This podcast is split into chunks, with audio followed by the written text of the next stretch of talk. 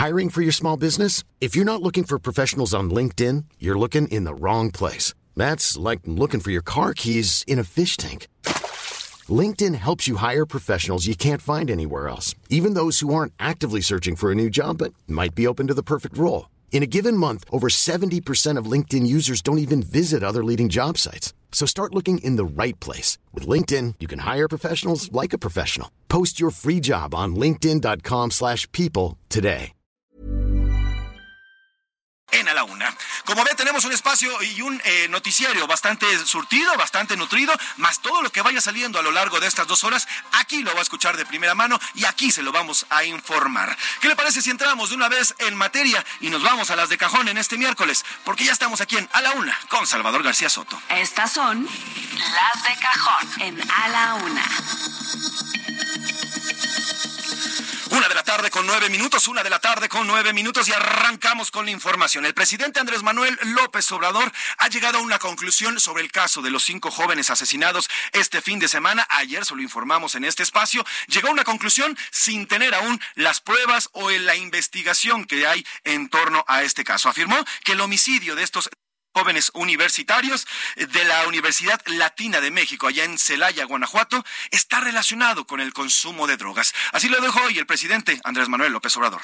Acaba de haber un problema lamentable en Guanajuato hace dos días de un asesinato de jóvenes y tuvo que ver con consumo de droga. Eso que se está combatiendo allá y no queremos que se extienda pues ahí está lo que dice el presidente. Mire, sin tener todavía las investigaciones, ya lanzó por lo menos una hipótesis que para él es el tema de las drogas. Lo cierto es que hoy los jóvenes ya no están seguros ni siquiera en sus escuelas, ya no están seguros hoy en sus casas. Estos jóvenes salieron a una fiesta hacia Querétaro, un trayecto que de Celaya a Querétaro no hacen más de una hora. Es un trayecto que usted perfectamente podría hacer dentro de la Ciudad de México. Y bueno, pues estos jóvenes lo único que hicieron, jóvenes estudiantes, todos ellos, todos ellos de medicina aplicados, eh, algunos ya estaban estudiando especialmente miren, ante la falta de médicos aquí en nuestro país y ocurre todavía esto. Además, bueno, pues los jóvenes venían en una fiesta, se pierde el rastro y aparecen el domingo dentro de un automóvil con el, disparo de gracia, el tiro de gracia.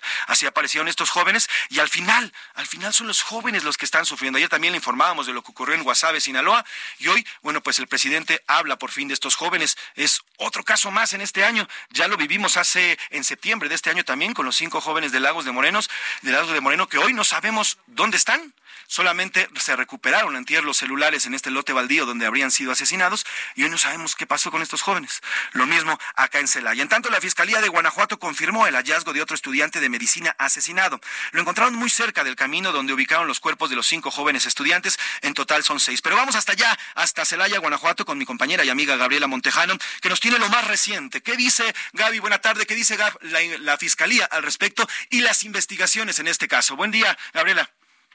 Hola, ¿qué tal, Pepe? Muy buenos días. Pues sí, ha habido mucha información. Este tema sigue generando bastante información.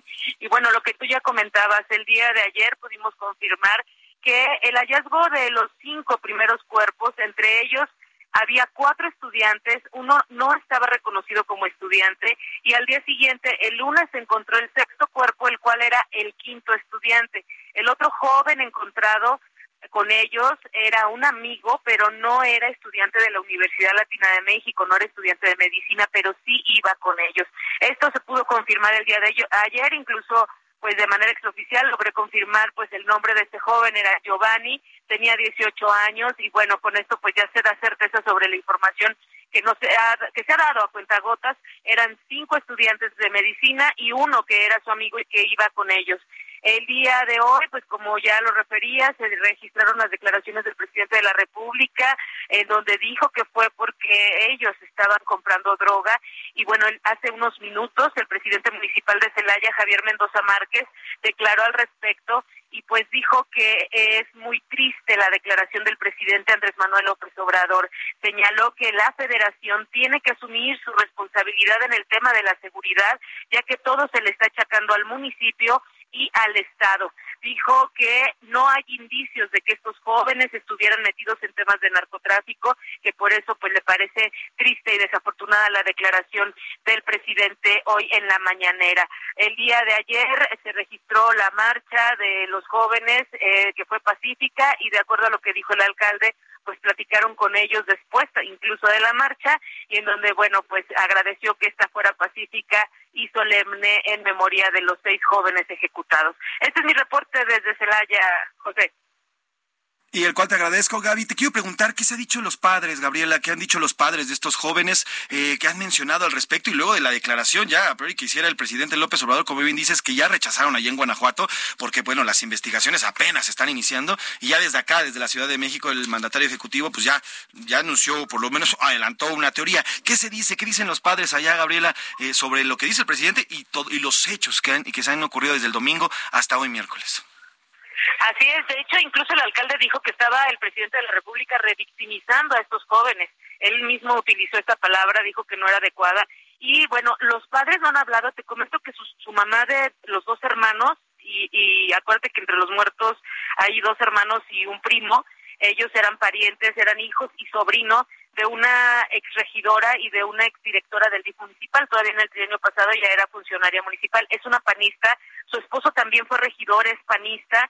Y bueno, ellos no han hablado, pero sí desde el día de ayer se registró ya el, el velorio donde estuvieron a los dos hermanos velando, acompañando mucha gente de la clase política de Celaya pues estuvo oyendo y respaldando a esta familia y no han hablado, Pepe, no han dado ninguna declaración todavía, pero sí se han manifestado eh, muchos eh, familias que conocen a estas familias de Celaya, porque es una familia muy conocida, pues eh, respaldando a los jóvenes, ¿no? Y diciendo que no es cierto esta situación de eh, y que lo están haciendo por, para tratar de minimizar el multihomicidio de los estudiantes de medicina. El rector mismo de la Universidad Latina el día de ayer también declaró pues que no, que no están eh, involucrados en los narco juniors, como los etiquetaron incluso por ahí. Sí, de hecho ayer, eh, Gabriela, dentro de las protestas que había por parte de un gran número de jóvenes médicos, una de las consignas era, no somos narco juniors, somos doctores, somos médicos.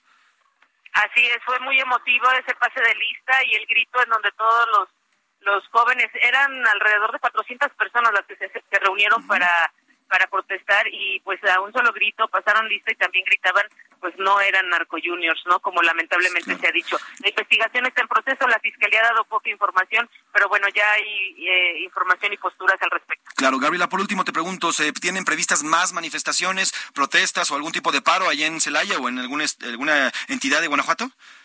No, hasta ahorita no nos han informado de alguna nueva protesta, pero sin duda eh, esta situación de las acusaciones y de la revictimización ha generado mucha amplia inquietud entre los celayenses, entonces bueno, estaremos pendientes de informarles en cuanto haya nuevas movilizaciones. Pues Gabriela Montejano, estaremos pendientes de la información que vaya generándose allá en Guanajuato y te pido que nos mantengamos en comunicación. Te mando un abrazo, querida Gaf, bonito día y pues abrígate porque está haciendo frío también por allá en Guanajuato.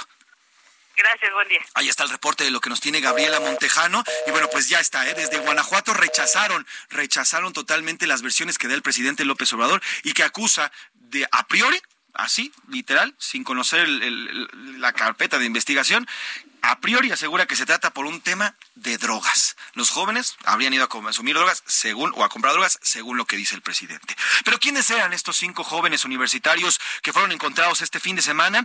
Eh, son cinco jóvenes que tenían una historia, tenían una carrera, pero sobre todo tenían un futuro, un futuro que en este país no pudieron cuidar. Ricardo Romero nos cuenta.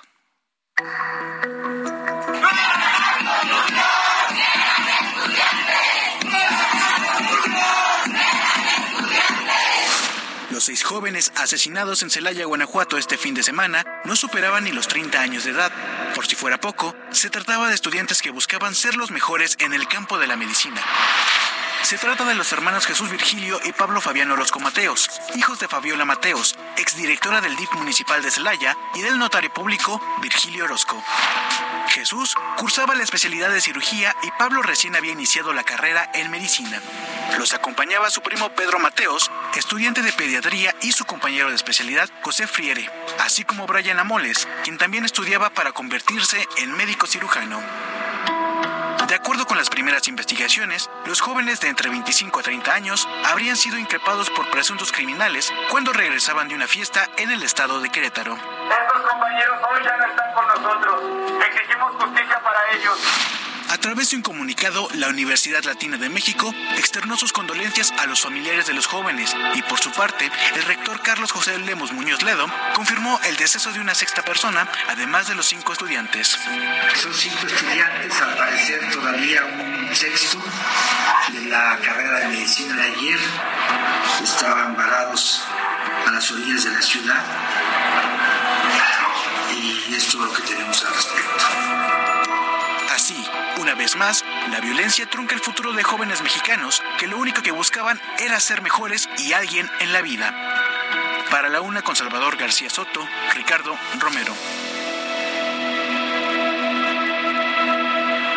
Pues ahí está la historia de estos cinco jóvenes, ya seis confirmados. Ayer por la tarde noche se confirma un sexto asesinado y estos son los cinco jóvenes. Salvador García Soto, te saludo con muchísimo gusto con esta historia. Estos son los cinco jóvenes que fueron asesinados allí en Guanajuato y bueno, después de lo dicho hoy el presidente López Obrador, que según él, pues las investigaciones apuntan a un tema de drogas. Buenas tardes, Salvador.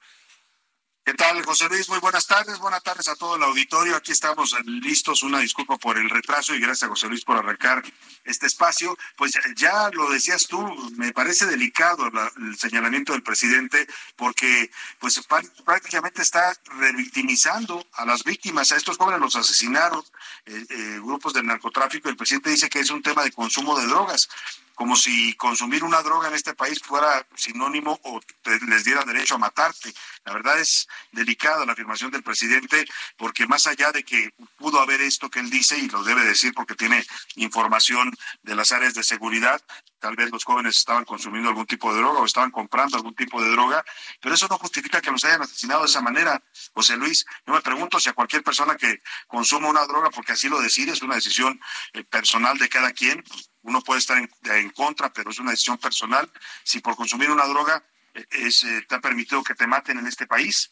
Eso es lo que eh, da a entender el presidente y es una afirmación bastante grave viniendo del jefe del Ejecutivo Federal. Pues eh, vamos a estar muy pendientes de estas historias. Lamentablemente ayer lo comentábamos, José Luis, uh -huh. la juventud en este país está pues bajo fuego del crimen organizado cuando no son obligados y reclutados a ser sicarios pues son asesinados y violentados pues por entrar en contacto con estos grupos del crimen organizado y a veces sin siquiera tener que ver, ¿eh? Por eso me parece delicada la afirmación del presidente, decir que los jóvenes eran pues eh, que consumían drogas y que por eso los mataron, pues me parece una afirmación bastante delicada porque en muchos casos hay jóvenes que son asesinados y no tienen nada que ver con el mundo de las drogas y menos del crimen organizado. Pero vamos a estar pendientes de esta historia y de lo que representa sin duda en este contexto de violencia que vivimos en el país, José Luis. Vamos por lo pronto a otra información importante. Ya le habíamos informado que la secretaria del Tesoro de los Estados Unidos, Janet Yellen, está visitando nuestro país, está en visita oficial por México. Hoy tiene encuentros eh, con representantes de la Fiscalía General de la República, ahí en las instalaciones de esta dependencia. Y lo que se busca, según han informado las autoridades estadounidenses y mexicanas, es fortalecer la cooperación en el combate al fentanilo. Hay una fuerte presión de los Estados Unidos, ya nos hemos dado cuenta y lo hemos visto los mexicanos con estas acciones que han tenido que tomar el gobierno de López Obrador, porque los Estados Unidos, la Casa Blanca, pues se ha quejado de que el gobierno de México no se tomó en serio este tema del fentanilo, que para ellos es una prioridad en materia ya no solo de seguridad, sino también de salud pública, porque han muerto más de 100 mil estadounidenses por el consumo de esta droga tan potente y tan letal que es el fentanilo. La secretaria del Tesoro va a visitar después de su reunión con la Fiscalía General de la República el Banco de México para lanzar una moneda conmemorativa por el bicentenario de las relaciones diplomáticas entre México y la Unión Americana que se están cumpliendo justo en este año de 2023. Mañana Janet Yellen se va a reunir con el secretario de Hacienda, Rogelio Ramírez de la OP, y también tendrá una entrevista personal con el presidente López Obrador, la recibirá en Palacio Nacional. Hoy por la mañana, en su estancia en la Fiscalía General de la República, la secretaria del Tesoro estadounidense dijo que el gobierno de su país ya sancionó a 15 personas por tráfico de fentanilo, metanfetamina y cocaína de una red del de cártel de los Beltrán Leiva. Dijo, insistió, esta funcionaria estadounidense, una de las más importantes en el gobierno de Joe Biden, que la mayoría del fentanilo viene de China, pero que sí, sí se sintetiza y se produce ya como droga en México.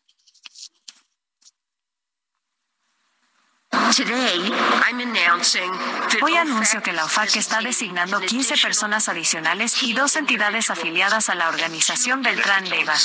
Este cártel ha estado transportando cantidades de varias toneladas de cocaína y metanfetamina a Estados Unidos durante décadas. Ahora también produce y transporta fentanilo. Estas sanciones, junto con otras designaciones recientes, ayudarán a alterar este comportamiento y socavar la red peligrosa más amplia involucrada en el suministro y la transferencia ilícita. La mayoría de los eh, precursores químicos eh, en cuanto al fentanilo fabricado vienen de China y se sintetizan en fentanilo en México. El fentanilo es eh, realmente algo que se pasa en la frontera en los Estados Unidos, lo que significa que el fentanilo no solo es una emergencia de salud. Este comercio ilícito también significa una amenaza significativa para la seguridad y desde luego es una amenaza para la seguridad pública en México. Bueno, pues ahí está, ahí está este tema en el que claramente hay posiciones encontradas. Estados Unidos insiste en que el fentanilo sí se produce en México. El presidente López Obrador y su gobierno han dicho que no, que el fentanilo viene desde China. Pues ahí está este choque de visiones. Y bueno, pues la secretaria del Tesoro habla de sancionados mexicanos como Oscar Manuel Gastel, un músico, y Pedro Insulza Noriega, quienes constituyen el liderazgo actual de la OBN, también el abogado Oscar Pulido Díaz, que ha administrado operaciones de narcotráfico en beneficio de sus clientes con vínculos con esta OBN y ha facilitado pagos de extorsión en beneficio de los chapitos. También está Ricardo Esteves Colmenares. Oiga, hoy la música de a la una, ya se José Luis, se la dedicamos al bolero, este género tan del gusto de los mexicanos, porque ayer la UNESCO declaró Patrimonio Cultural de la Humanidad el bolero y empezamos este homenaje musical con esto que es un clásico, El reloj, con Lucho Gatica. Reloj, no marques las horas, porque voy a enloquecer. Ella se irá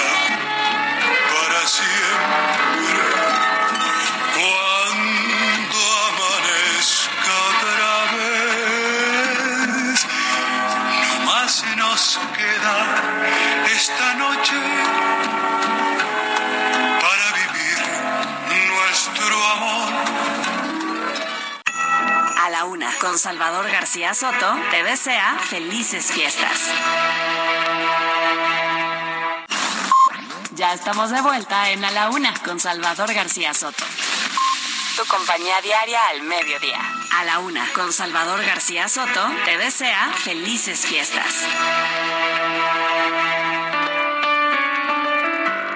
¿Sabías que el bolero nació en Santiago de Cuba durante el siglo XIX? La primera canción de este género tuvo como nombre Tristezas, un tema de José Sánchez. Este bolero compuesto durante la independencia cubana relata el romance imposible entre dos personas, el cual rememora el dolor que sufre el autor ante la frustración de un amor jamás concretado.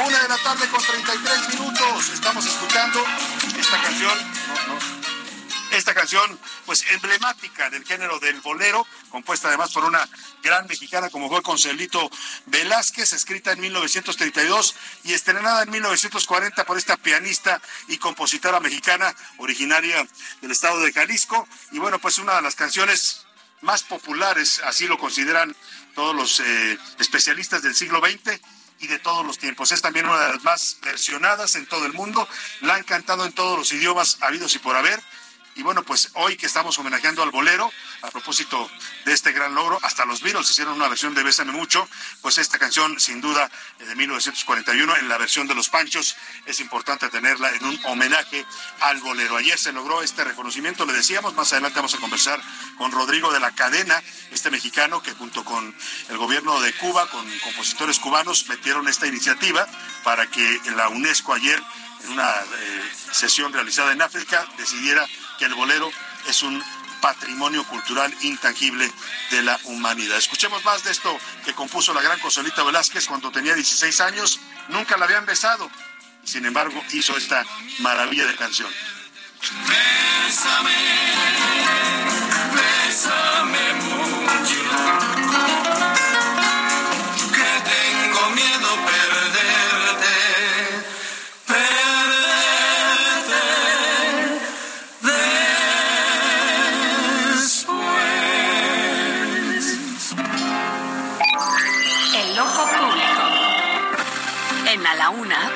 La visión de los temas que te interesan en voz de personajes de la academia, la política y la sociedad.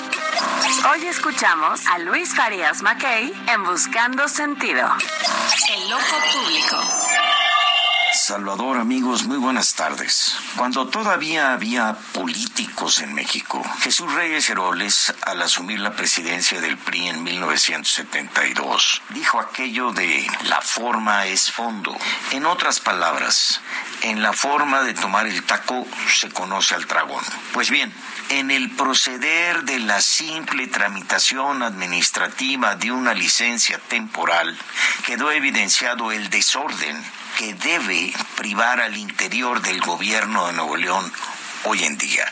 De toda la comedia de errores y disparates, sin embargo, son rescatables las entrevistas ofrecidas por el gobernador interino Luis Enrique Orozco.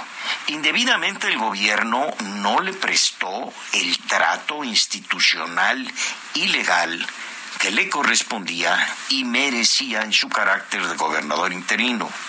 Pero aún así, las pocas veces que atendió a la prensa, mostró un talante de formalidad, respeto y capacidad que tantos echan de menos en el gobernador García. Luis Enrique Orozco mostró corrección y maestría en la forma y en el fondo.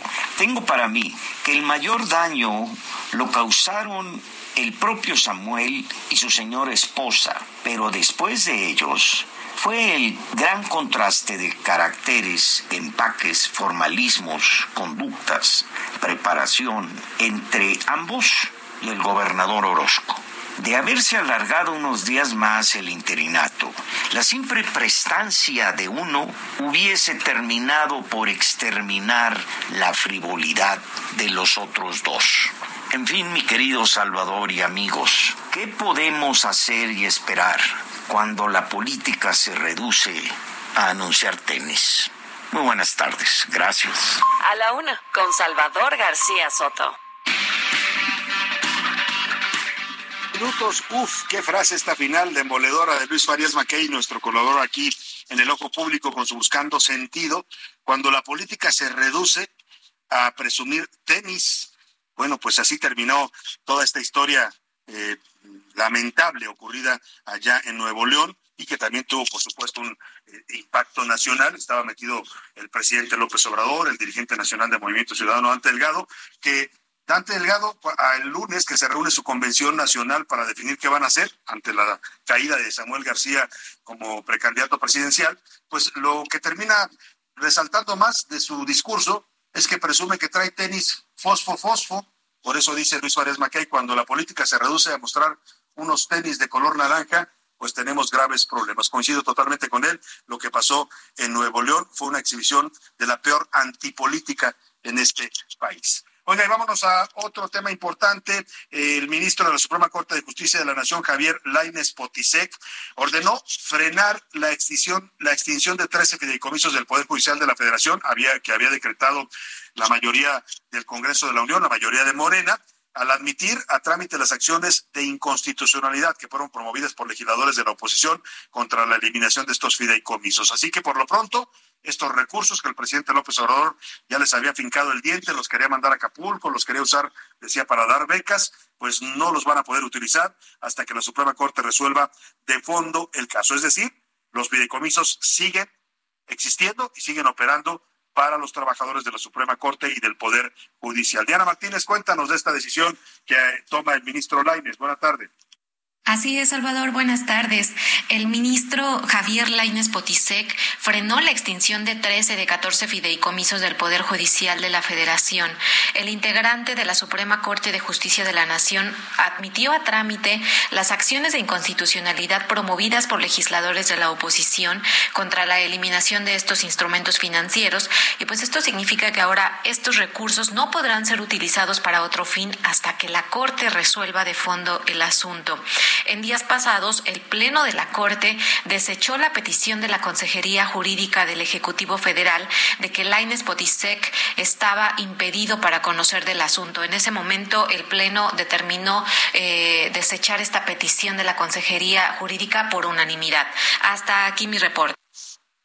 Muchas gracias, Diana Martínez. Pues estaremos pendientes de este proceso que apenas comienza en la Corte. Por lo pronto, al admitir ya este recurso y esta acción de inconstitucionalidad, eh, pues lo que hace el ministro Laines es eh, ordenar que se frene cualquier uso distinto de estos fideicomisos al que tenían antes de que pasara todo esto en el Congreso de la Unión. Oye, vamos al Senado de la República porque las Comisiones Unidas de Relaciones Exteriores y la Comisión también para Europa han aprobado ya en estos momentos el dictamen que en el que se nombra a Omar Fayad, exgobernador de Hidalgo, ex o priista o expriista, ya no sé si sigue siendo priista, pero bueno, es de estos gobernadores que se portaron tan bien con el presidente López Obrador y que le dieron el poder a Morena en sus estados. Digo, le dieron porque pues eh, hay ahí pactos inconfesables que lo terminaron premiando como embajador de México en Noruega. Allá se va a vivir a los países nórdicos que tienen fama de ser los más avanzados del mundo en cuanto a su bienestar, su democracia. Allá va a estar el señor Omar Fayad. Vaya, vaya que le fue bien por portarse pues también muy bien con la 4T. Misael Zavala, cuéntanos, muy buena tarde. Primero quiero decirles que la verdad, la verdad, la verdad, yo no me considero que tengo ningún mérito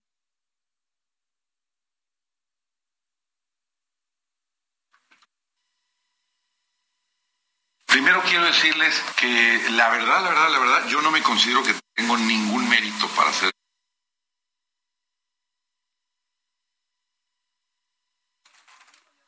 Tuvimos un problema con nuestra máquina, bueno, tuvimos un problema. Vamos a retomar la llamada con Misael Zavala Salvador, que se encuentra justamente en la comisión, en las comisiones, ahí en el Senado de la República, porque ya avanzó justamente este nombramiento de Omar Fayad. Y ahí estaba justamente el exgobernador de Hidalgo en esta, en este encuentro que tuvo en las comisiones, en las comisiones. Y bueno, pues si quieres, ahora sí ya tenemos Salvador.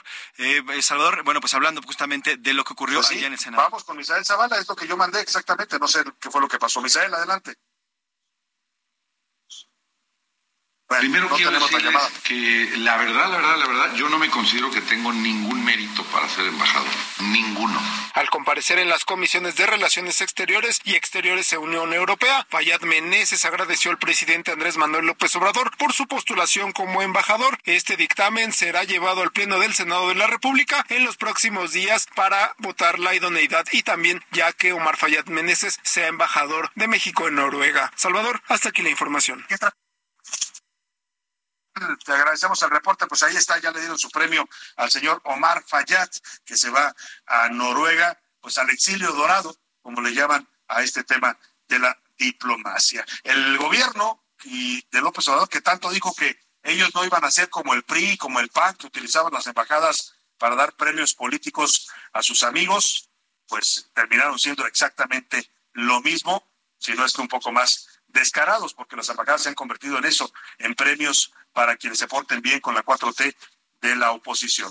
Oiga, y vamos a un tema de la mayor relevancia. Todo lo demás puede ser politiquería, como dice el presidente, ¿no? Que si Omar Fayad se va a Noruega, que si la discusión sobre los fideicomisos. Un tema realmente importante para los mexicanos es la educación. Y ayer le dábamos a conocer estos resultados de la prueba PISA, que es la prueba que aplica la Organización para la Cooperación y el Desarrollo Económico, la OCDE, entre sus países miembros, para pues evaluar cómo está el nivel educativo en cada uno de los países. Y resulta pues que a los mexicanos nos fue muy mal. O sea, parece que en estos cinco años del gobierno de López Obrador, la tendencia negativa que teníamos en materias como las matemáticas, la lectura y comprensión, eh, pues eh, incluso también la ciencia, pues se, fue todavía más para abajo. ¿eh? No es que viniéramos de ser uno de los primeros países en estos temas. Ya en los gobiernos de, del PAN y del PRI se veía esta tendencia en las que los estudiantes mexicanos tienen una deficiencia grave en estas tres materias, que son básicas para enfrentar los retos de la vida real, pero con este gobierno nos caímos hasta el sótano, literalmente, de la clasificación de 81 países. Somos el penúltimo lugar y esto está dando mucho, mucho de qué pensar y de qué reflexionar sobre la pérdida de la educación en México. Mucho tiene que ver también con lo que pasó durante la pandemia. Escuchemos esto que nos preparó Iván Márquez.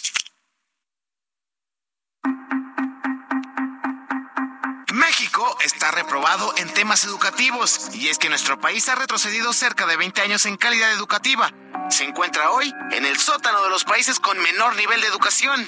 Según un estudio elaborado por PISA que evalúa el nivel académico de alumnos de 15 años en todo el mundo, muestra que nuestro país ocupó el lugar 51, mientras que el antepenúltimo comparado con países de la OCDE.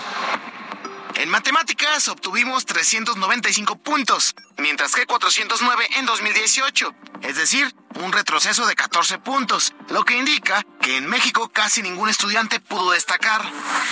En lectura, la diferencia de estos cuatro años fue de cinco puntos. Dicho de otra forma, solo un por ciento de los estudiantes obtuvo puntuación nivel 5, donde puede comprender textos extensos y conceptos.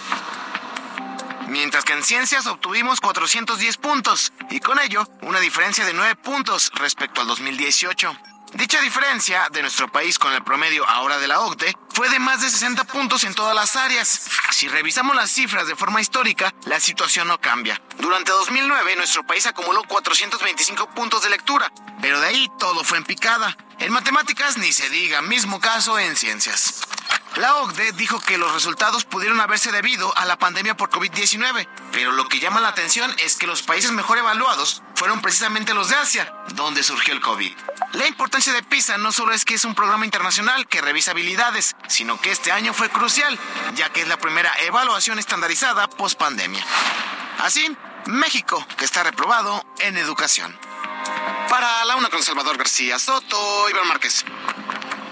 Bueno, si usted se pregunta qué significa esto de la prueba PISA, así se le denomina, pero el nombre eh, completo es Programa Internacional para la Evaluación de los Estudiantes, la realiza la OCDE, la Organización para la Cooperación y el Desarrollo Económicos, de la cual México es integrante.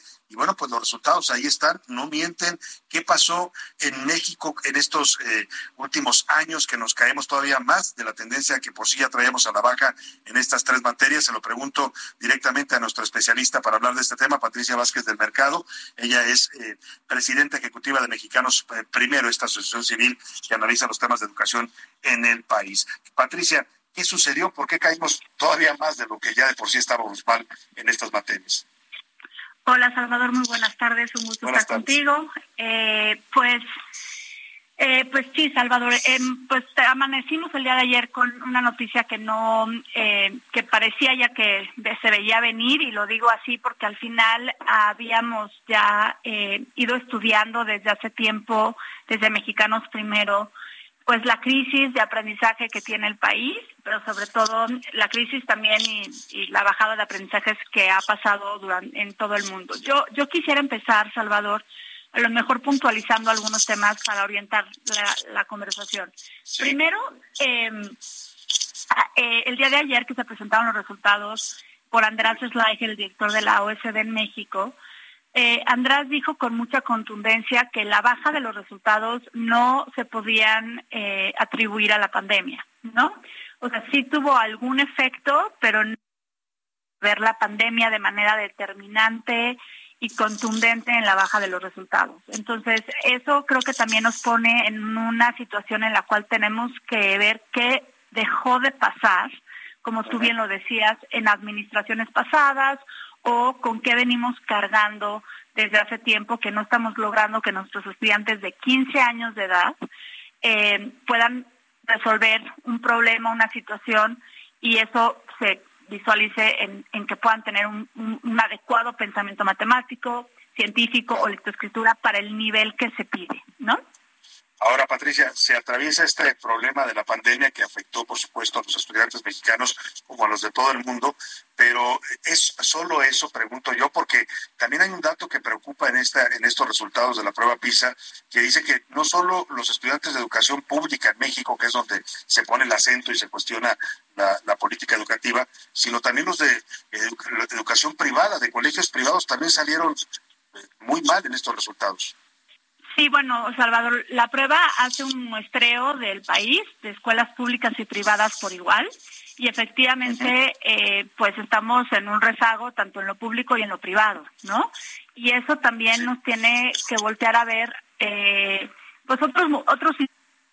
Ah, se cortó la comunicación con Patricia Vázquez del Mercado, vamos a ver si podemos restablecerla. Es interesante este dato porque, ojo, mucha gente en México, muchos padres de familia hacen el esfuerzo por pagar una, una escuela privada, un colegio privado, una secundaria, una primaria, una preparatoria, pensando que de esa manera sus hijos van a tener mejor educación que en las escuelas públicas. Pero estos resultados demuestran que tampoco es que estén mucho mejor los estudiantes de escuelas privadas. Me estabas comentando, perdón Patricia, tuvimos una interrupción ahí en la llamada.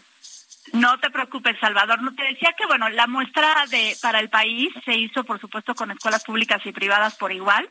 El resultado es que estamos cuatro ciclos escolares retrasados, sin importar si son escuelas públicas o privadas. Eso es el mensaje muy contundente que nos dice la OSD. Y lo que te decía es que al final eh, la, la prueba PISA nos da otras variables que son muy determinantes e influyen en el desempeño académico. Un primer valor es el involucramiento de las familias. Algo muy positivo que tenemos para para las escuelas públicas, que además claramente está puesto en los resultados de PISA para México, es que del lado de las escuelas públicas eh, y de manera también un poco para las escuelas privadas, hay una enorme valorización de los estudiantes a los docentes, ¿no? Los propios docentes, digo, estudiantes reconocen que sus docentes le echan muchísimas más ganas, que están puestos ahí y demás. Otra, otra variable es el tema del involucramiento de la familia. En comparación con los, el, resto de los países de la OSD, ¿no? México es uno de los países donde la familia está involucrada eh, en la educación de sus hijos, pero todavía no llegamos a un nivel suficiente como para que pueda tener un impacto en el desempeño. La seguridad en las escuelas, la nutrición, un horario empleado en el aula eh, o en las escuelas. Entonces, lo que nos dice PISA es, no, esto no es, la educación no es una relación transaccional. No es yo llevo a mi hijo, lo dejo ahí puesto y me lo regresas sabiendo que desarrolló cualquier cosa, ¿no? Sino que es una relación sistémica. Es tan importante el trabajo, Salvador, que se hace en el aula con los maestros, con los estudiantes para el desarrollo del pensamiento matemático, del pensamiento científico, como lo que rodea a lo que está. Entonces, ahí también tenemos que voltear a ver que hay otras variables y otras decisiones que se han tomado que de alguna u otra forma han tenido un impacto importante en el aprendizaje. Yo pienso, y estamos convencidos como mexicanos primero, que la crisis de aprendizaje apenas empezamos a visualizarla con esta con esto que nos da prisa, pero que todavía nos falta mucho por ver en el impacto de la relación de ansiedad de los estudiantes con el desempeño académico y demás que todavía bueno, pues que se detonó de manera muy importante Salvador durante la pandemia. Ahora, la Secretaría de Educación Pública ayer emite un comunicado en el que fija su posición sobre los resultados de esta prueba PISA y básicamente lo que ellos dicen, lo que dice la SEP, es que pues todo fue eh, responsabilidad o, se puede atribuir al contexto mundial de la emergencia sanitaria por COVID. Eh, dice que hay que tomar en cuenta ese contexto para no hacer reducciones eh, o interpretaciones reduccionistas, así los llama, y también pide que se tomen en cuenta las condiciones socioeconómicas y culturales de cada país. ¿No te suena esto, Patricia, que se lava las manos la SED, no asume ninguna responsabilidad en estos resultados?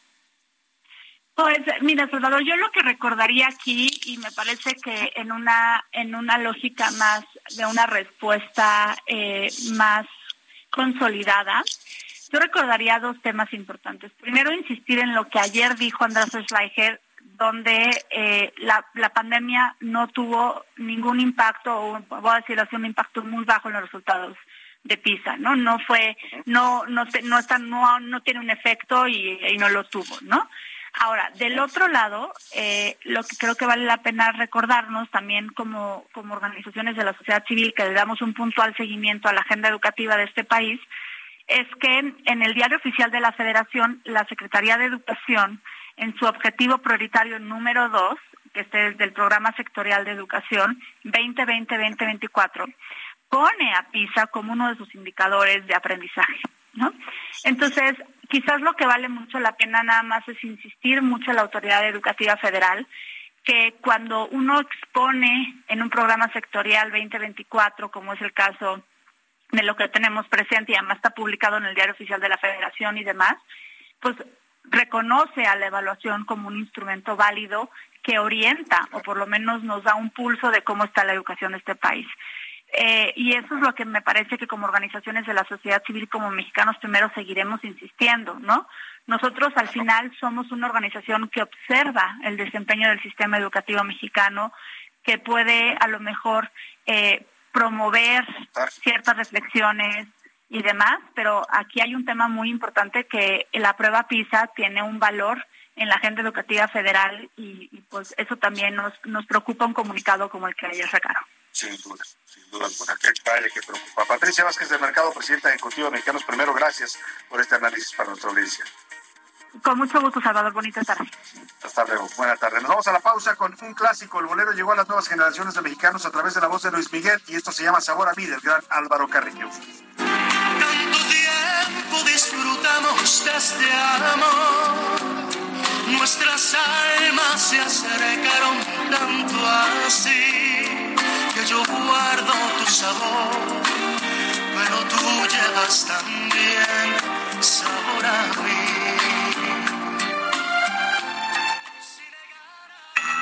A la una, con Salvador García Soto, te desea felices fiestas.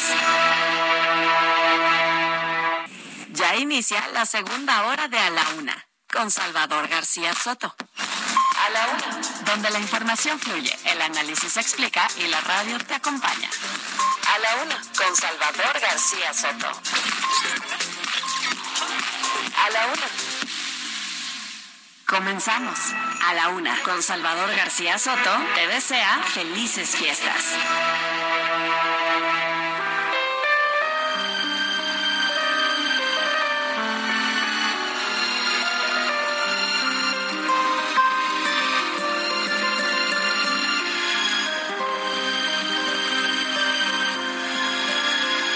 ¿Quién no ha escuchado? ¿Quién no se ha enamorado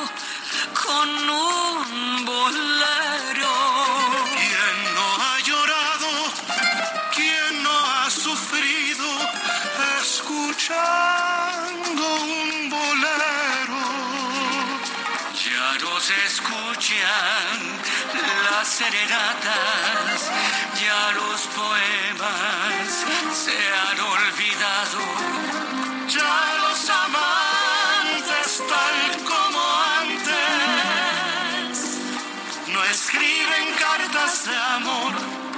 que no se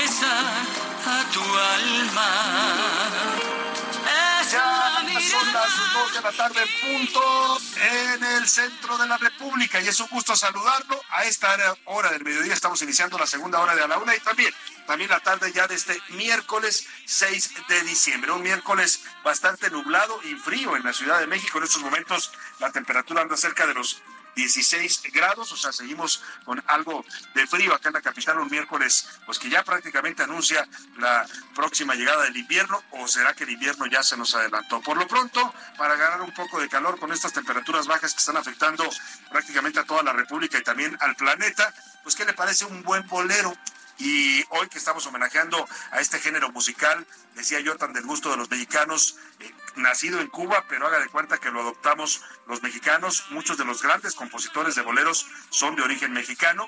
Y bueno, pues esta iniciativa conjunta, vamos a hablar un momento más adelante de México y Cuba, que fue llevada a la UNESCO y que es declarado ayer Patrimonio Cultural de la Humanidad del género del bolero. Y este homenaje que le hicieron en esta canción que se llama Así, que no se acabe el bolero, con Rodrigo de la Cadena, Aranza y Carlos Cuevas, una canción de este año, y que habla pues de la importancia de mantener vivo este género musical que ha sido del gusto de generaciones en México. Yo le decía hace un rato, le presentaba a Luis Miguel que pues eh, trajo el bolero a las nuevas generaciones, pero Rodrigo de la Cadena, perdón, pero Rodrigo es un todo un musicólogo que además se ha convertido en el caballero defensor del bolero y logra esta gran eh, pues este gran acierto de que la UNESCO lo declare patrimonio cultural de la humanidad. Dicen que el bolero es poesía hecha música y yo coincido totalmente. ¿Quién, quién no se ha enamorado o desenamorado con un bolero? Preguntan estos tres grandes intérpretes en esta canción que estamos escuchando.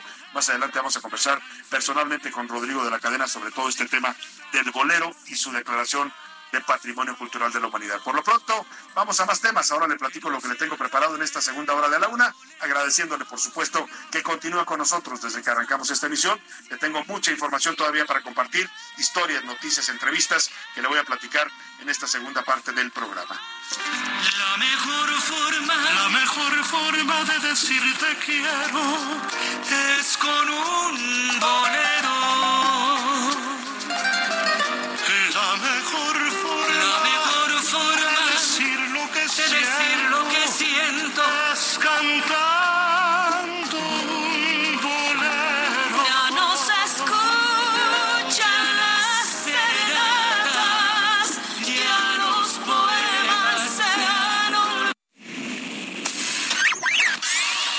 Último minuto en A la Una, con Salvador García Soto.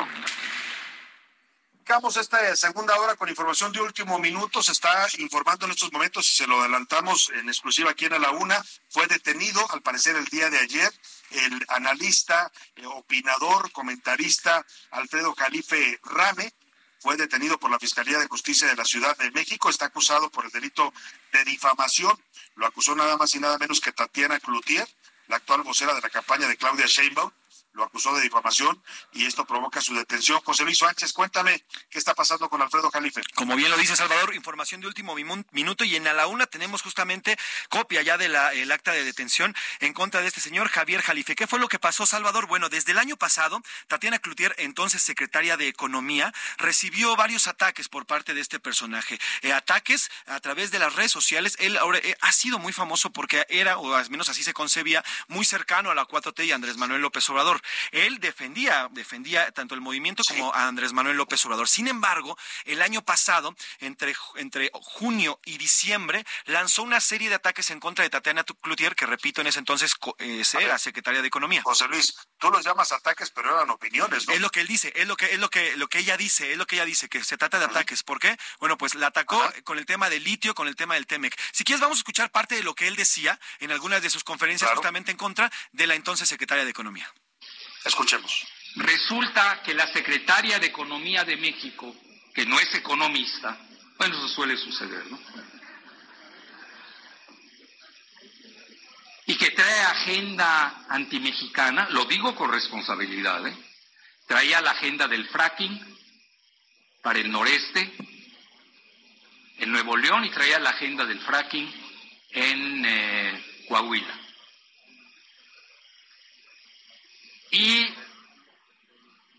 es decir, lo tengo que decir de manera muy velada, les voy a decir por qué. Porque tenemos una visita al sitio de ese depósito, el mayor del mundo, que yo le llamé la peregrinación mexicana o soberanista del litio a un lugar que se llama Bacadehuachi, ¿no? ¿Estoy bien pronunciado, Ramón? Bacadehuachi, creo que se pronuncia.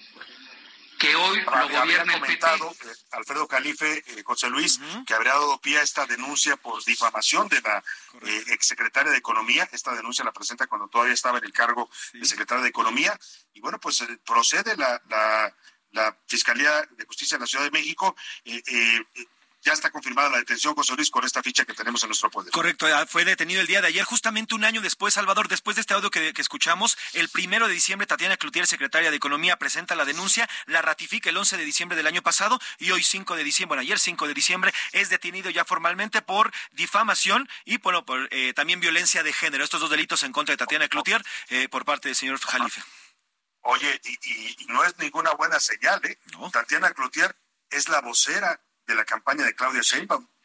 Cuidado, o sea, si la señora se va a poner a demandar a todos los que la critiquen estando en un cargo público, pues eh, cuidado, porque esto puede sonar a censura, ¿no? Viniendo de quien coordina la vocería o la comunicación de una campaña presidencial como es la de Claudia Sheinbaum. Por lo pronto la fiscalía procedió, digo que hay elementos para detener al señor Calife, lo detuvo ayer y la ficha que tenemos es la revisión médica que le hace el Ministerio Público para constatar que esté que no tenga ningún tipo de lesión o algún tipo de, de, tortura y bueno, el certificado que tenemos dice que está en buen estado de salud con una prediabetes, solamente, solamente menciona. ¿Sabemos dónde estaría en estos momentos detenido Alfredo Calife José Luis? Aún no, Salvador, se encuentra todavía en, en esta agencia del Ministerio Ministerio Público y bueno, pues eh, justamente -huh. veremos si es que lo trasladan. Todavía falta algún, algunos Vamos. exámenes, Salvador, claro. y bueno, en cuanto haya información -huh. la estaremos comunicando y vamos a buscar con nuestros reporteros más información para ampliar de esto que le estamos dando, adelantando en exclusiva aquí en A la Una. Oiga, y vamos a retomar por lo pronto el tema bueno, nada más para cerrar el tema de Alfredo Califa y su detención por parte de la Fiscalía de Justicia de la Ciudad de México,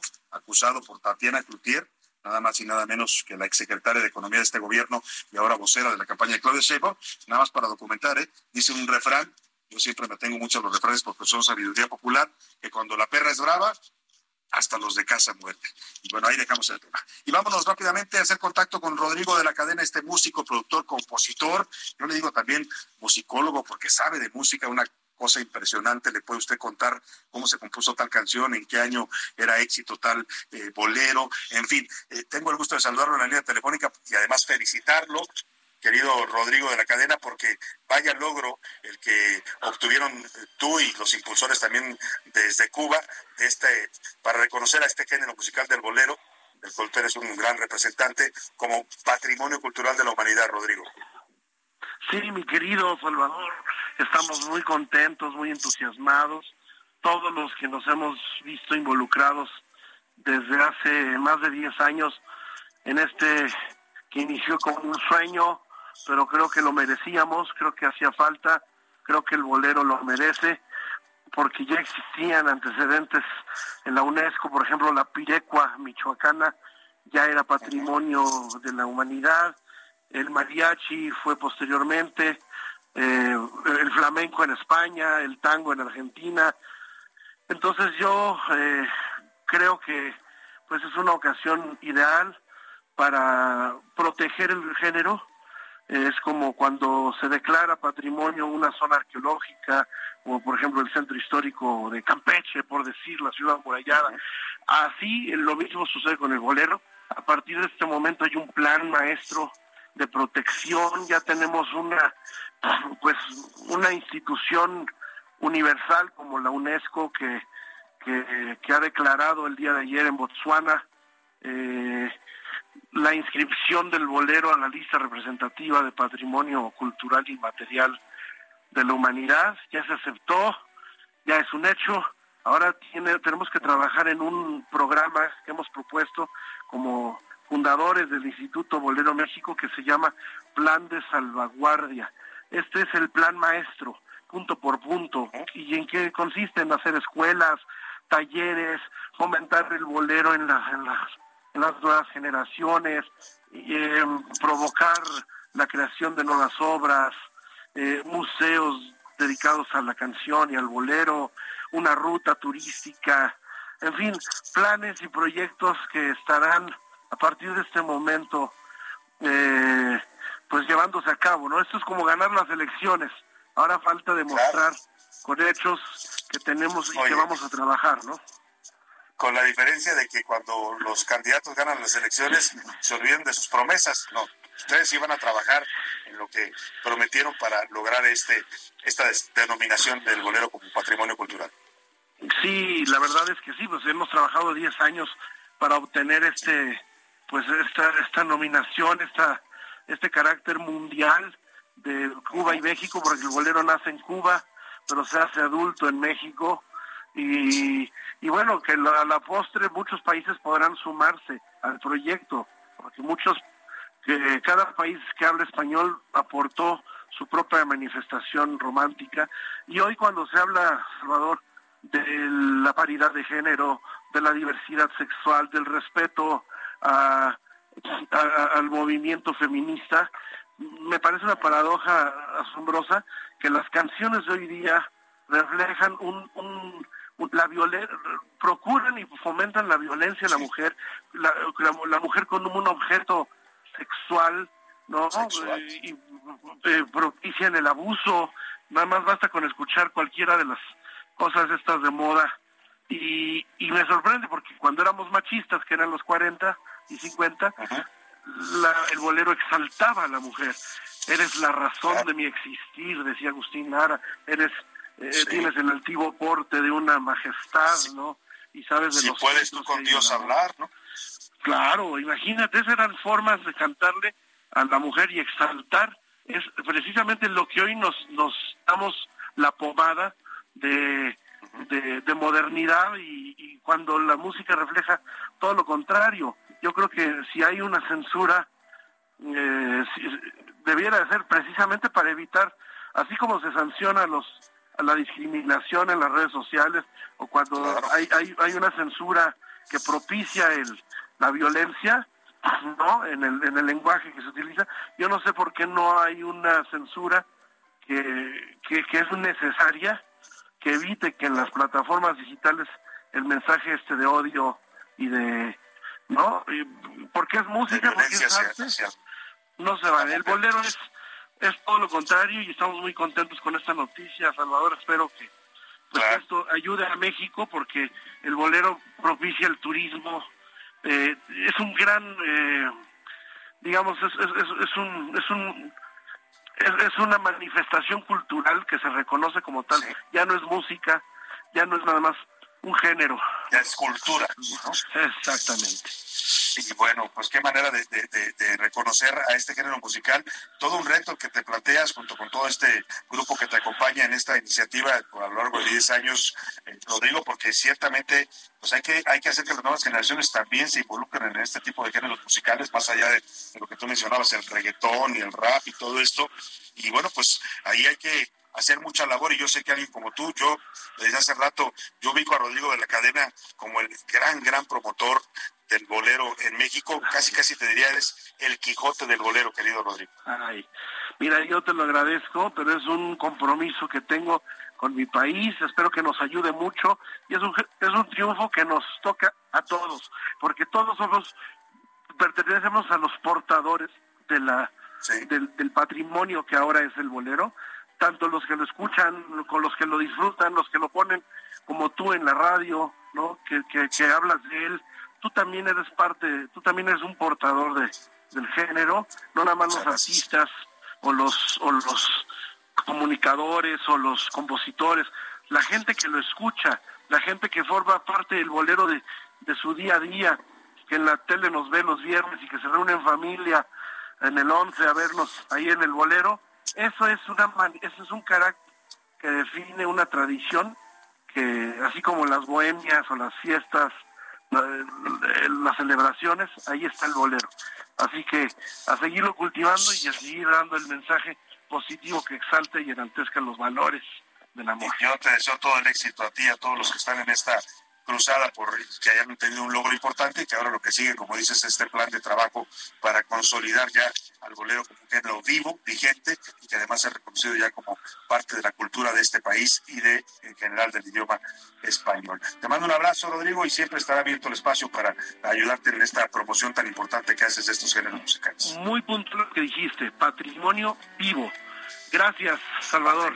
Saludos un abrazo a, Rodrigo de la. Es de verdad un caso excepcional, Rodrigo, no solo por su gran voz y por su gran talento musical, sino porque pues, ha hecho de esto su causa, su vida. Él ama tanto estos géneros musicales del bolero, de la balada romántica, que pues se ha metido en estas, eh, más allá de dar conciertos y producir discos, que tiene una gran producción discográfica en este género, pues también y apoyar además cantantes, ¿eh? apoya cantantes jóvenes, los impulsa, apoya cantantes ya maduros también, ah, pues ahora está metido en, esta, en este objetivo de hacer que el bolero siga vigente y vivo en las nuevas generaciones en México. Yo le deseo todo el éxito. Por cierto, hoy vamos a regalar pases dobles, cuatro pases dobles para la obra Sé lo que hicieron la pastorela pasada.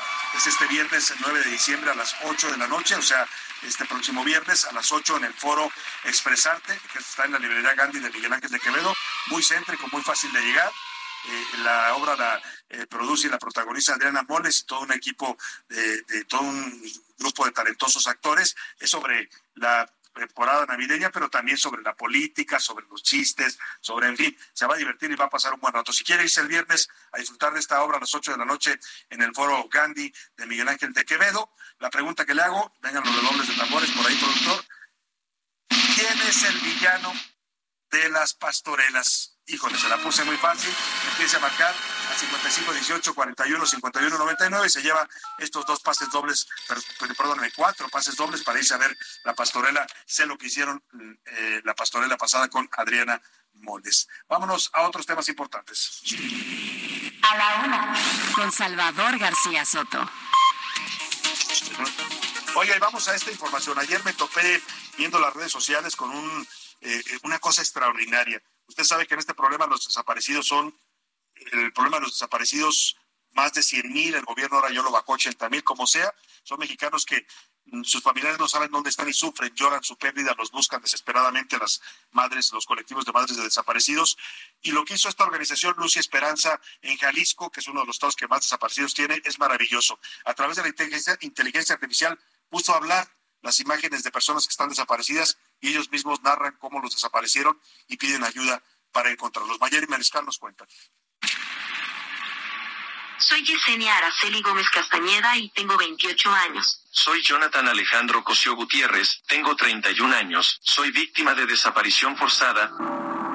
Carlos Maximiliano Romero Mesa, Jonathan Alejandro Cosío Gutiérrez, Alejandra Guadalupe Campos Lomelí y Yesenia Araceli Gómez Castañeda son algunas de las personas que estarán compartiendo sus casos de ausencia gracias a la inteligencia artificial. En Jalisco, según el corte del 31 de octubre de este año, hay 14.313 personas desaparecidas. Esto según el Sistema de Información sobre Víctimas de Desaparición Local, lo que de acuerdo a expertos equivale a que 14 personas desaparecen en promedio cada día en la región. Sin embargo, el método de búsqueda más recurrente por parte de las autoridades es el diseño de fichas de búsqueda digitales, en donde se incluyen señas particulares que se difunden en redes sociales de la Comisión Estatal de Búsqueda.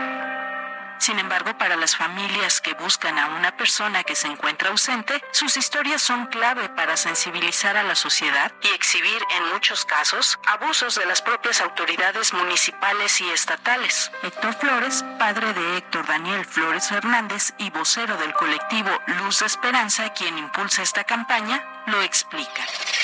Es una campaña muy fuerte, muy potente para los familiares. Es difícil ver eh, a nuestros hijos, hijas animados en movimiento.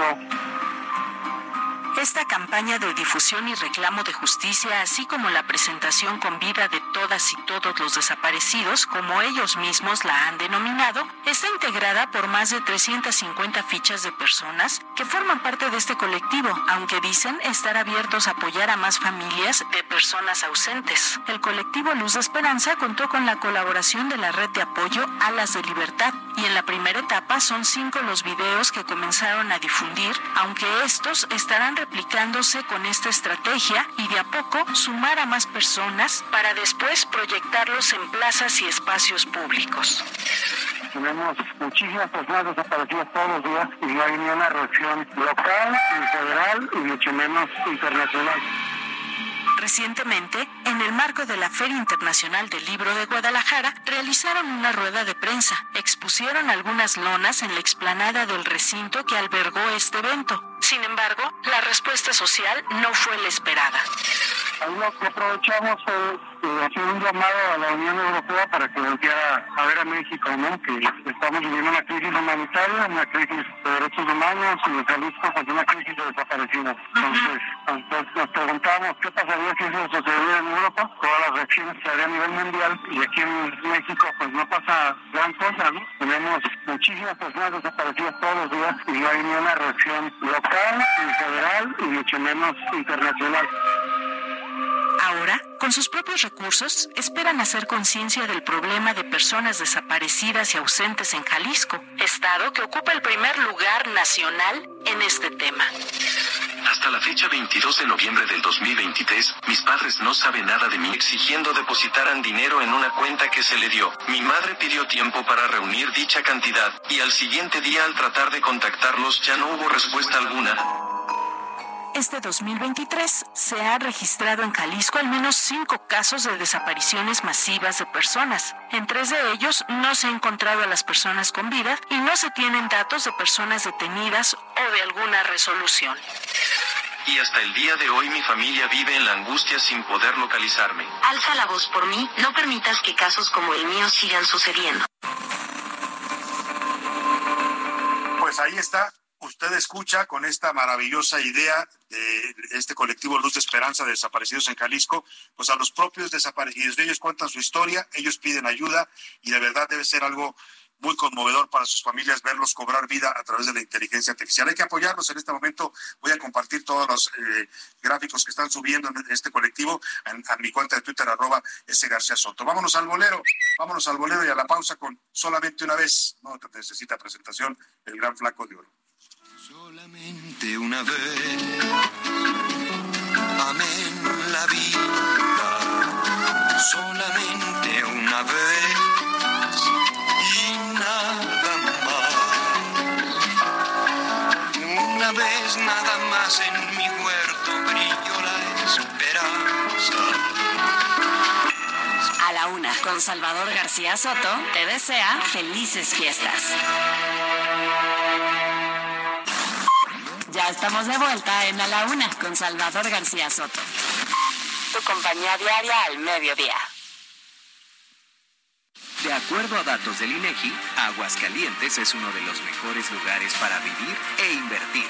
Uno de los estados con más generación de empleo, nuevas inversiones y expansión empresarial. Referente de éxito para inversionistas.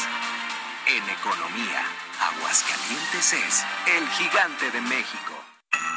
A la una, con Salvador García Soto, te desea felices fiestas.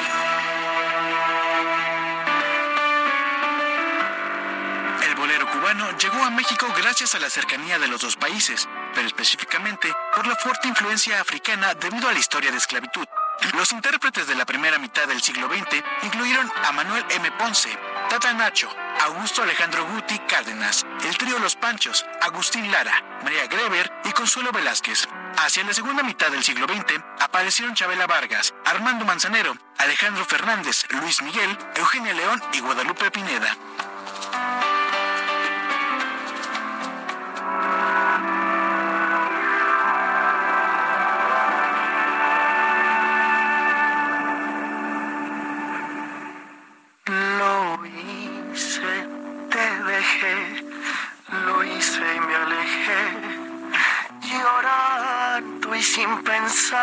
Si estuvo mal o estuvo bien. Y aunque a veces me hagas falta, es humo de lo que ya fue. Lo hice, te dejé, lo nuestro ya se fue. La fuerza de mis manos se agotaba y te solté.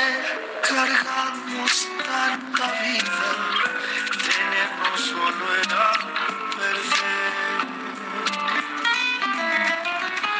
Pero si alguien me pregunta si te quise, nada más sabré decir que te adoré. Hace falta cicatrices. Mi silencio explica tal cual como fue. Pero si alguien me pregunta si te quise, nada más sabré decir cuánto te amé. Contaré que alguna vez fuimos felices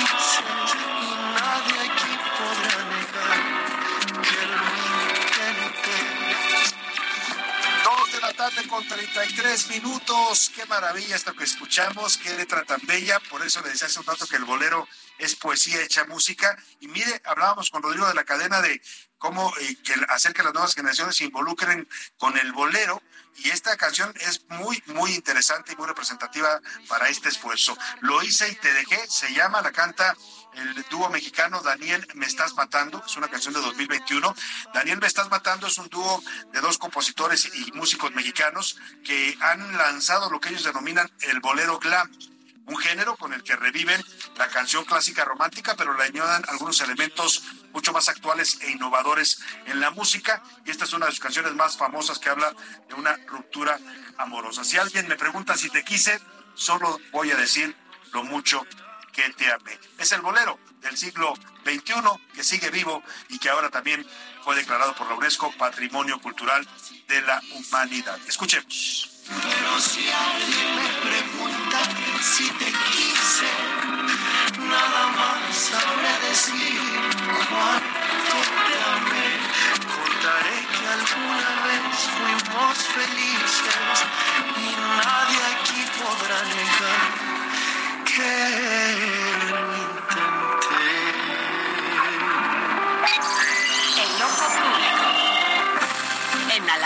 tenemos la visión de los temas que te interesan en voz de personajes de la academia, la política y la sociedad.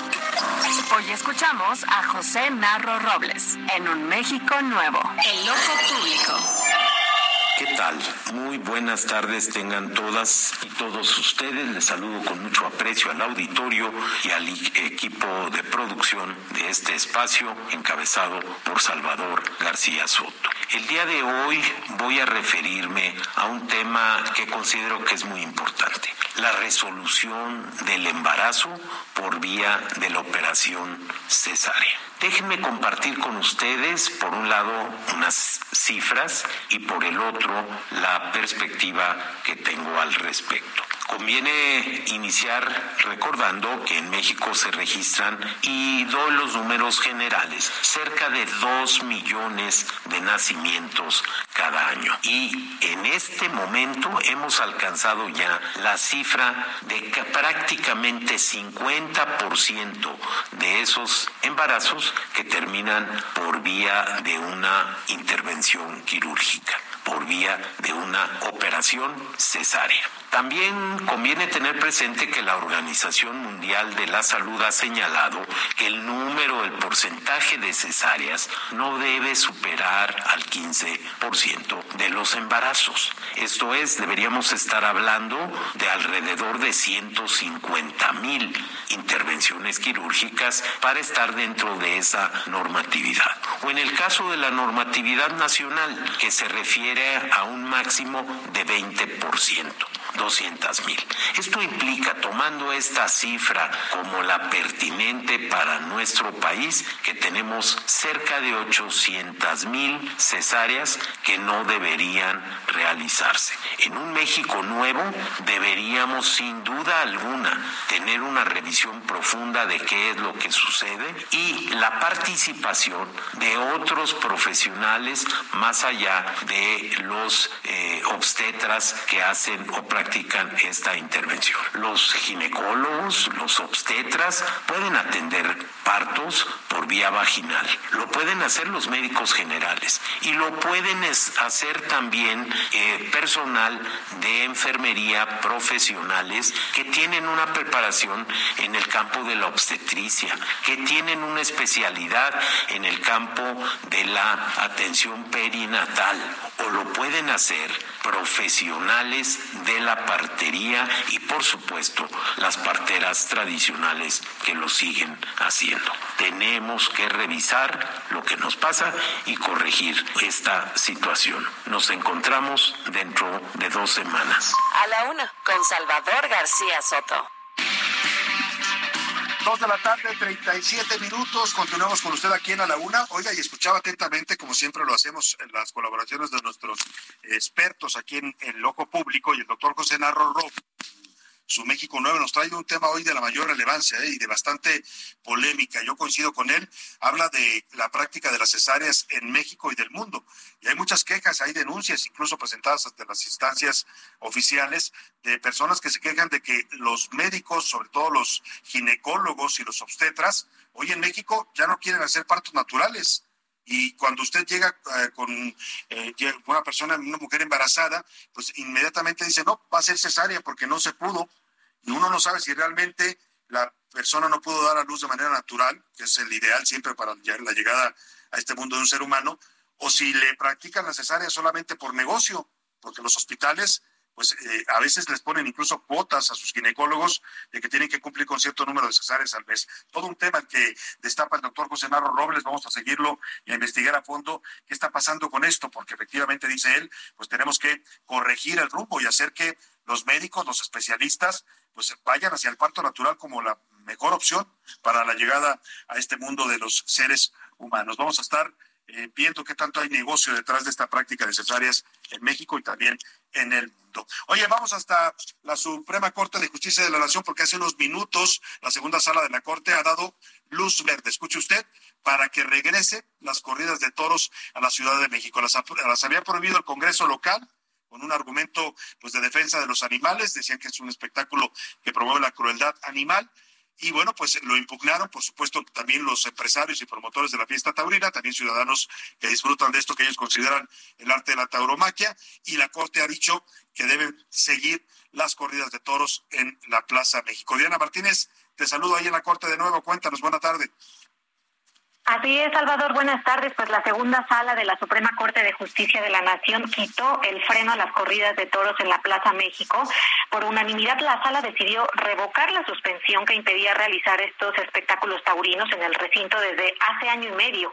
Recordarás que el juez primero de distrito en materia administrativa en la Ciudad de México, Jonathan Bass, había concedido en 2022 esta suspensión definitiva en un juicio de amparo que promovió eh, la Asociación Justicia Justa.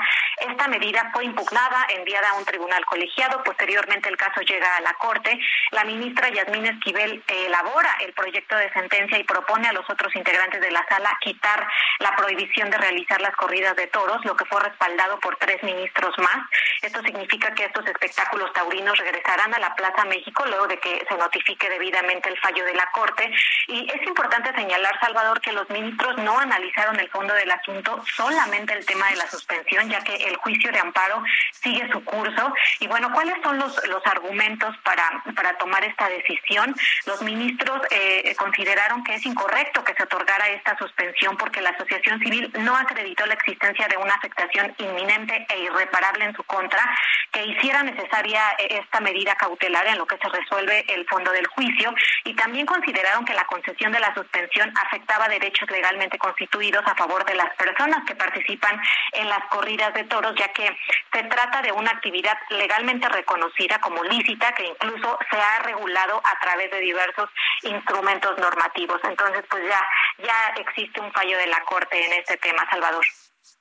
Pues interesante, Diana Martínez, siempre nos explicas muy bien estos temas de, judiciales y pues lo que dices tú, la Corte no está definiendo si es válido o no las corridas de toros desde el punto de vista de los animalistas o de los promotores, no está tomando partido, simplemente dice fue indebido el otorgamiento de esta suspensión provisional y por lo tanto continúa el juicio de esta asociación civil que promovió la cancelación de los espectáculos taurinos. Te agradezco mucho el reporte, Diana, muy buena tarde. Buena tarde. Oiga, y esto que le vamos a mostrar, mire, se, se cuestionan las corridas de todos por el tema de violencia en contra de los animales. Yo podría estar de acuerdo porque no soy particularmente afecto a las corridas de toros. Respeto mucho a quienes les gusta y a quienes lo defienden como un arte, pero la crueldad de los seres humanos no solo ocurre contra los animales, ¿eh? que de por sí es bastante grave y hay que denunciarla y defenderlos. Los animales no se pueden defender por sí mismos y los humanos, parte de nuestra humanidad es defender y evitar la crueldad y el maltrato hacia los animales, pero, pero los seres humanos, pues dice, decía el gran eh, eh, poema aquel, de, se me va ahora el autor de El hermano eh, Francisco, que hace poco se lo, se lo, a ver si me ayudan ahí con el autor, el, autor de este poema, que dice que el lobo, el hombre es el lobo del hombre. Y esta historia que le voy a, contar es de Rubén Darío, por si me estaba yendo por un momento, hace unas semanas lo, lo pusimos incluso al aire, declamado este poema de Rubén Darío, Los motivos del lobo, y donde dice pues efectivamente que el, el ser humano es el lobo del hombre y esta historia lo demuestra. Le voy a contar y vamos a escuchar la historia de Antonio Rocha. Es un hombre que fue acusado por su esposa de violencia doméstica, por diversas golpizas que le propinó, que la mandaron incluso al hospital.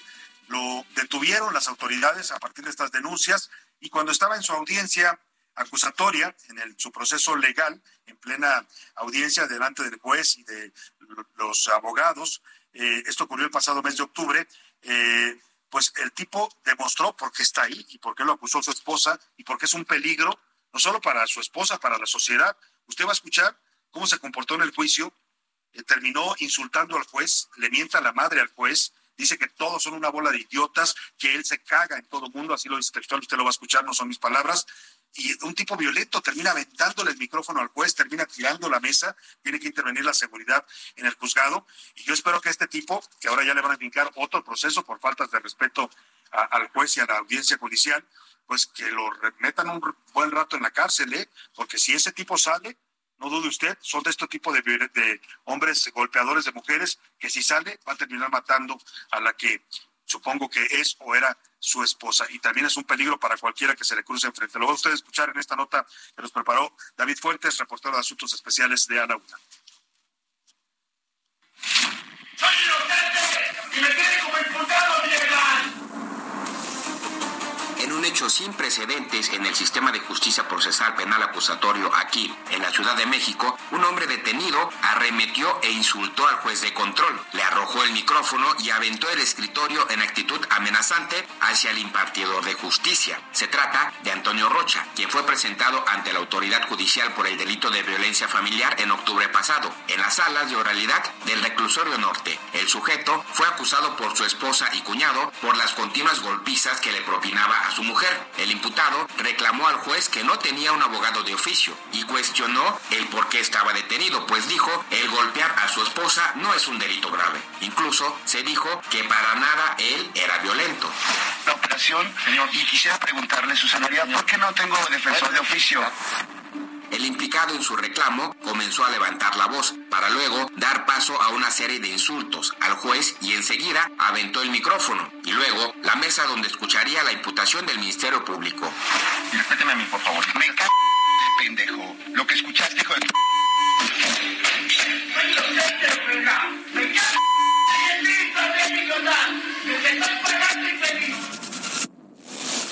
por este arranque de violencia, el imputado fue sometido por la policía procesal y lo retiraron de la sala. El juez de control del sistema penal acusatorio, Alejandro González, tuvo que salir del recinto judicial ante el riesgo que el imputado lo agrediera. Los insultos y amenazas al juez son un hecho sin precedentes en los siete años que lleva en funcionamiento el sistema de justicia penal acusatorio aquí en la Ciudad de México. Para A la Una con Salvador García Soto, reportó David Fuentes. Bueno, pues grave el hecho, ya lo decía David Fuentes, un hecho sin precedentes en el sistema eh, acusatorio penal que hoy opera en nuestro país. Este sujeto, vaya, qué, qué nivel de violencia de verdad y qué peligro que las autoridades no lo procesen y no lo encarcelen porque es una amenaza ya no solo para su esposa, que él cree que no es un delito grave golpearla, le ha puesto varias golpizas, sino para la sociedad es una amenaza para la sociedad y de verdad yo espero que pues, se le aplique todo el rigor de la ley de la justicia. Le voy a compartir en este momento el video para que usted lo vea. Es un video que está circulando eh, y nos dio pie a esta historia en el que se ve pues el comportamiento totalmente violento y salvaje, yo diría, de este sujeto. Vámonos, José Luis eh, Sánchez, con temas del frío de Europa. Cuéntame cómo están las bajas temperaturas allá en el viejo continente. Salvador, bueno, pues aquí en la Ciudad de México, la verdad es que hoy nos levantamos con un friazo, cerca de 7 grados centígrados, pero bueno, nada comparado con lo que se está viviendo en Europa, Salva, porque desde la semana pasada ya lo veníamos reportando, hay nevadas prácticamente en todo el continente. Ya lo decíamos el lunes, en algunos aeropuertos de Alemania, de, Alemania, eh, varios aviones se quedaron varados literalmente porque se congelaron las llantas a las pistas de aterrizaje y no podían zafarlas. Bueno, pues ahora ya en Europa continúa estas heladas y continúan estas nevadas. Han afectado ya, está bajo nieve, al menos tres personas han muerto en Alemania y otras ocho más en Rusia y Ucrania también por las fuertes nevadas. Mira, no conforme con este encuentro bélico en Ucrania, ahora el clima, el clima también les va a afectar porque esa zona nieva y nieva fuerte y habrá que ver cómo afecta también no solo las bajas temperaturas, José Luis, sino la escasez de gas. Hay que recordar que Europa sufre crisis de gas desde que comenzó la guerra en Ucrania, que es uno de los países que abastecen el sistema europeo y también los conflictos con Vladimir Putin. Así es que, pues un invierno bastante crudo el que se nos viene. Vaya usted preparando, refuerce su sistema inmunológico, abríguese, cuídese de verdad, porque, mire, todavía faltan ¿Qué falta, José Luis? ¿10 días para que llegue el invierno? Más o menos 13 días, sí, 13 días para que llegue el invierno. 13 días ¿y ya? y ya el frío nos está golpeando con todo en México y en el resto del mundo. Mil Ramírez nos cuenta. Está bajo nieve. El 60% del territorio está cubierto de blanco, situación que no se veía desde el 2010. Al sur de Alemania, los aviones amanecieron congelados, lo que provocó la paralización del tráfico aéreo. Al menos un cuarto de los vuelos programados en el aeropuerto de Múnich fueron cancelados. Son más de 700 vuelos. También se vieron afectadas las vías férreas y los caminos. Hasta el momento en Alemania se han registrado tres fallecimientos por accidentes generados por las fuertes nevadas. Quería recoger a mi hijo. Normalmente son 15 minutos en el auto. Ahora fueron tres horas y media. Todo está bloqueado. La capital rusa no se queda atrás. Vive la peor nevada en 150 años con mantos de hasta 40 centímetros de nieve en algunos barrios. Siberia registra temperaturas menores a 50 grados bajo cero. Al menos ocho personas también se han encontrado sin vida entre Rusia y Ucrania por el frío. Además, alrededor de 40.000 personas se quedaron sin electricidad. Las bajas temperaturas y las nevadas también se adelantaron en lugares como el Reino Unido, Austria y Suiza, mientras que Estados Unidos no se queda atrás. Ya llegó primera gran tormenta de nieve para el territorio. Es por ello que las partes montañosas como Yellowstone ya se ven cubiertas de blanco y las cascadas comienzan a congelarse. Para A la Una con Salvador García Soto, Milka Ramírez.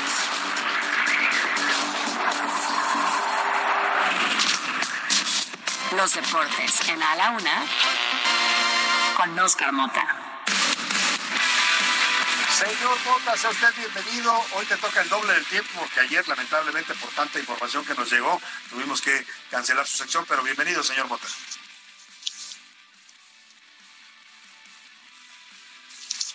estaremos. Aquí estamos nuevamente, mi querido Salvador. pues bueno, les mandamos un gran abrazo. Hoy un gran día para ganar una información importantísima. Entonces, a la una se extiende hasta las cinco de la tarde, solo por esta ocasión, ¿verdad? No, no. Yo dije en el tiempo de ah. No, no, se vaya usted a los otros programas, señor Potter. Pensé que ya nos íbamos a ir a tiempo extra, ¿no? Como en el, como en el fútbol y en el americano. Venga. Querido Salvador, pues bueno, obviamente nosotros estamos muy en onda en este, en este programa, pero también con una, un tema importantísimo, la Kings League, este nuevo formato de fútbol que está permeando muchísimo en los chavos y por supuesto nosotros explicamos de qué se trata.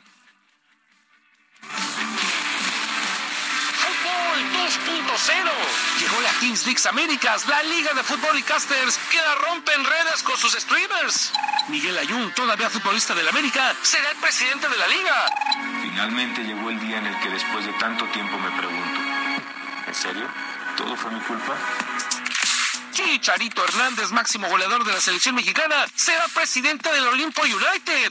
Yo sé que es un stream, es una estupidez y hay más cosas más importantes en esta vida y entiéndamelo, sé las proporciones, pero lo que significa esto para mí James Rodríguez, sí, el del golazo en el Mundial, será presidente del Atlético Parceros. Así pues, los equipos que competirán son Club de Cuervos, es correcto, de Netflix a la realidad, Persas FC, Peluche Caligari, Juan Santos FC, Atlético Parceros, Real Titán, Los Aliens 1021, Muchachos FC, Los Galácticos del Caribe, Remisa FC, Los Chavos FC.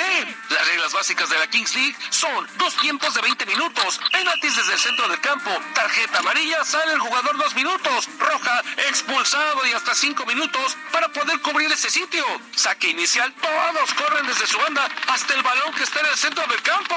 Sustituciones ilimitadas. Además del uso de cartas como power-ups de videojuego. Estas son gol doble durante un minuto, gol triple durante un minuto, dos minutos de sanción para el rival, cinco minutos de sanción para el rival, arquero rival sin usar las manos durante un minuto, penal a favor, robo de tarjeta y comodín. Esto es la Kings League América, Fútbol 2.0, porque el futuro es hoy, viejo.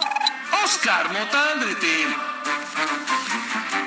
Ahí está, querido Salvador. Pues bueno, obviamente en gusto se rompe géneros, pero bueno, es un producto mayormente dirigido a, eh, por supuesto, a, aficionados jóvenes que van entre los 10 eh, años de edad hasta los 23, 24, pero que obviamente hay que revisarlo. Hoy se juega la liguilla, querido Salvador García Soto. Inicia primero con el San Luis ante el equipo de América y el día de mañana iniciará la eliminatoria entre el equipo de Pumas y el equipo de los Tigres. Y a la una con Salvador García Soto, por supuesto, tiene boletos para el Pumas Tigres. Van, van tus Pumas, que están ya tan emocionados Carmota y todos los Pumas. Qué bueno, la verdad es que pues, hay que echarle todas las ganas y todo el apoyo al equipo en esta etapa de la liguilla. Y vamos a regalar, ya lo decías tú, Oscar Mota, tres pases dobles, tres para que se vaya a ver el Pumas Tigres mañana, jueves 7 de diciembre a las 9 de la noche en el estadio universitario. ¿Te parece si lanzamos la pregunta, Oscar Mota? Venga, mi querido Salvador García Soto. La Venga, redoble de tambores. Ahí está. ¿Y la pregunta es? La pregunta es, querido Salvador, amigos, es ¿cuál es el ave, ojo, cuál es el ave que aparece en el escudo de la UNAM? No felinos, no, no felinos. ¿Cuál es el ave que aparece en el escudo de la UNAM? mascota. Está, muy fácil, ¿eh? está regalada. Nada más voy a echar un vistazo al escudo de la Universidad Nacional Autónoma de México y ahí tiene la respuesta. 55-18, 41-51-99. Empieza a ganar. Más eh, nos vamos a comunicar con los ganadores. Por lo pronto, José Luis y Oscar, ¿tenemos ya ganadores para el teatro, José Luis? Sí, correcto, Salvador. Ya tenemos a los ganadores aquí que se inscribieron además y bueno, nos, escribieron y nos dijeron, a ver, ahí te va. Los nombres Francisco Zacarías Ortiz, Javier Oaxaca de la Cruz, Luz Márquez y Fabiola Bermejo ya tienen sus boletos para irse a ver la pastorela, Salvador. Se van tres pases dobles para ver. Sé lo que hicieron la pastorela pasada con Adriana Moles ahí en el foro de la librería Gante de Miguel Ángel de Quevedo. Oscar Mota, ¿algún tema más?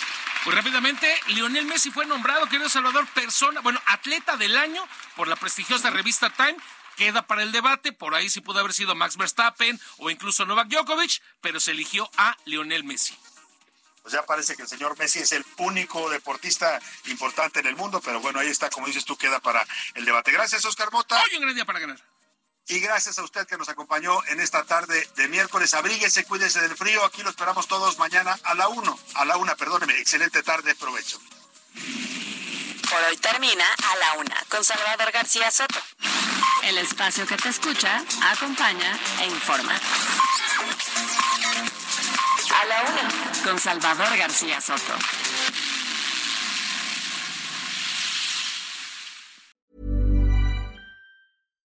When you make decisions for your company, you look for the no-brainers. And if you have a lot of mailing to do, stamps.com is the ultimate no-brainer. It streamlines your processes to make your business more efficient, which makes you less busy. Mail checks, invoices, legal documents, and everything you need to keep your business running with stamps.com.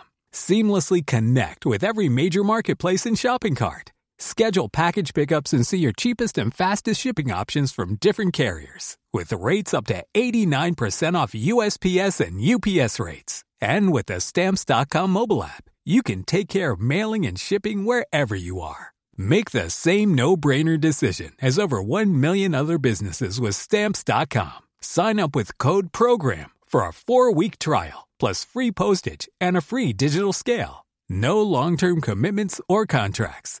That's stamps.com. Code program.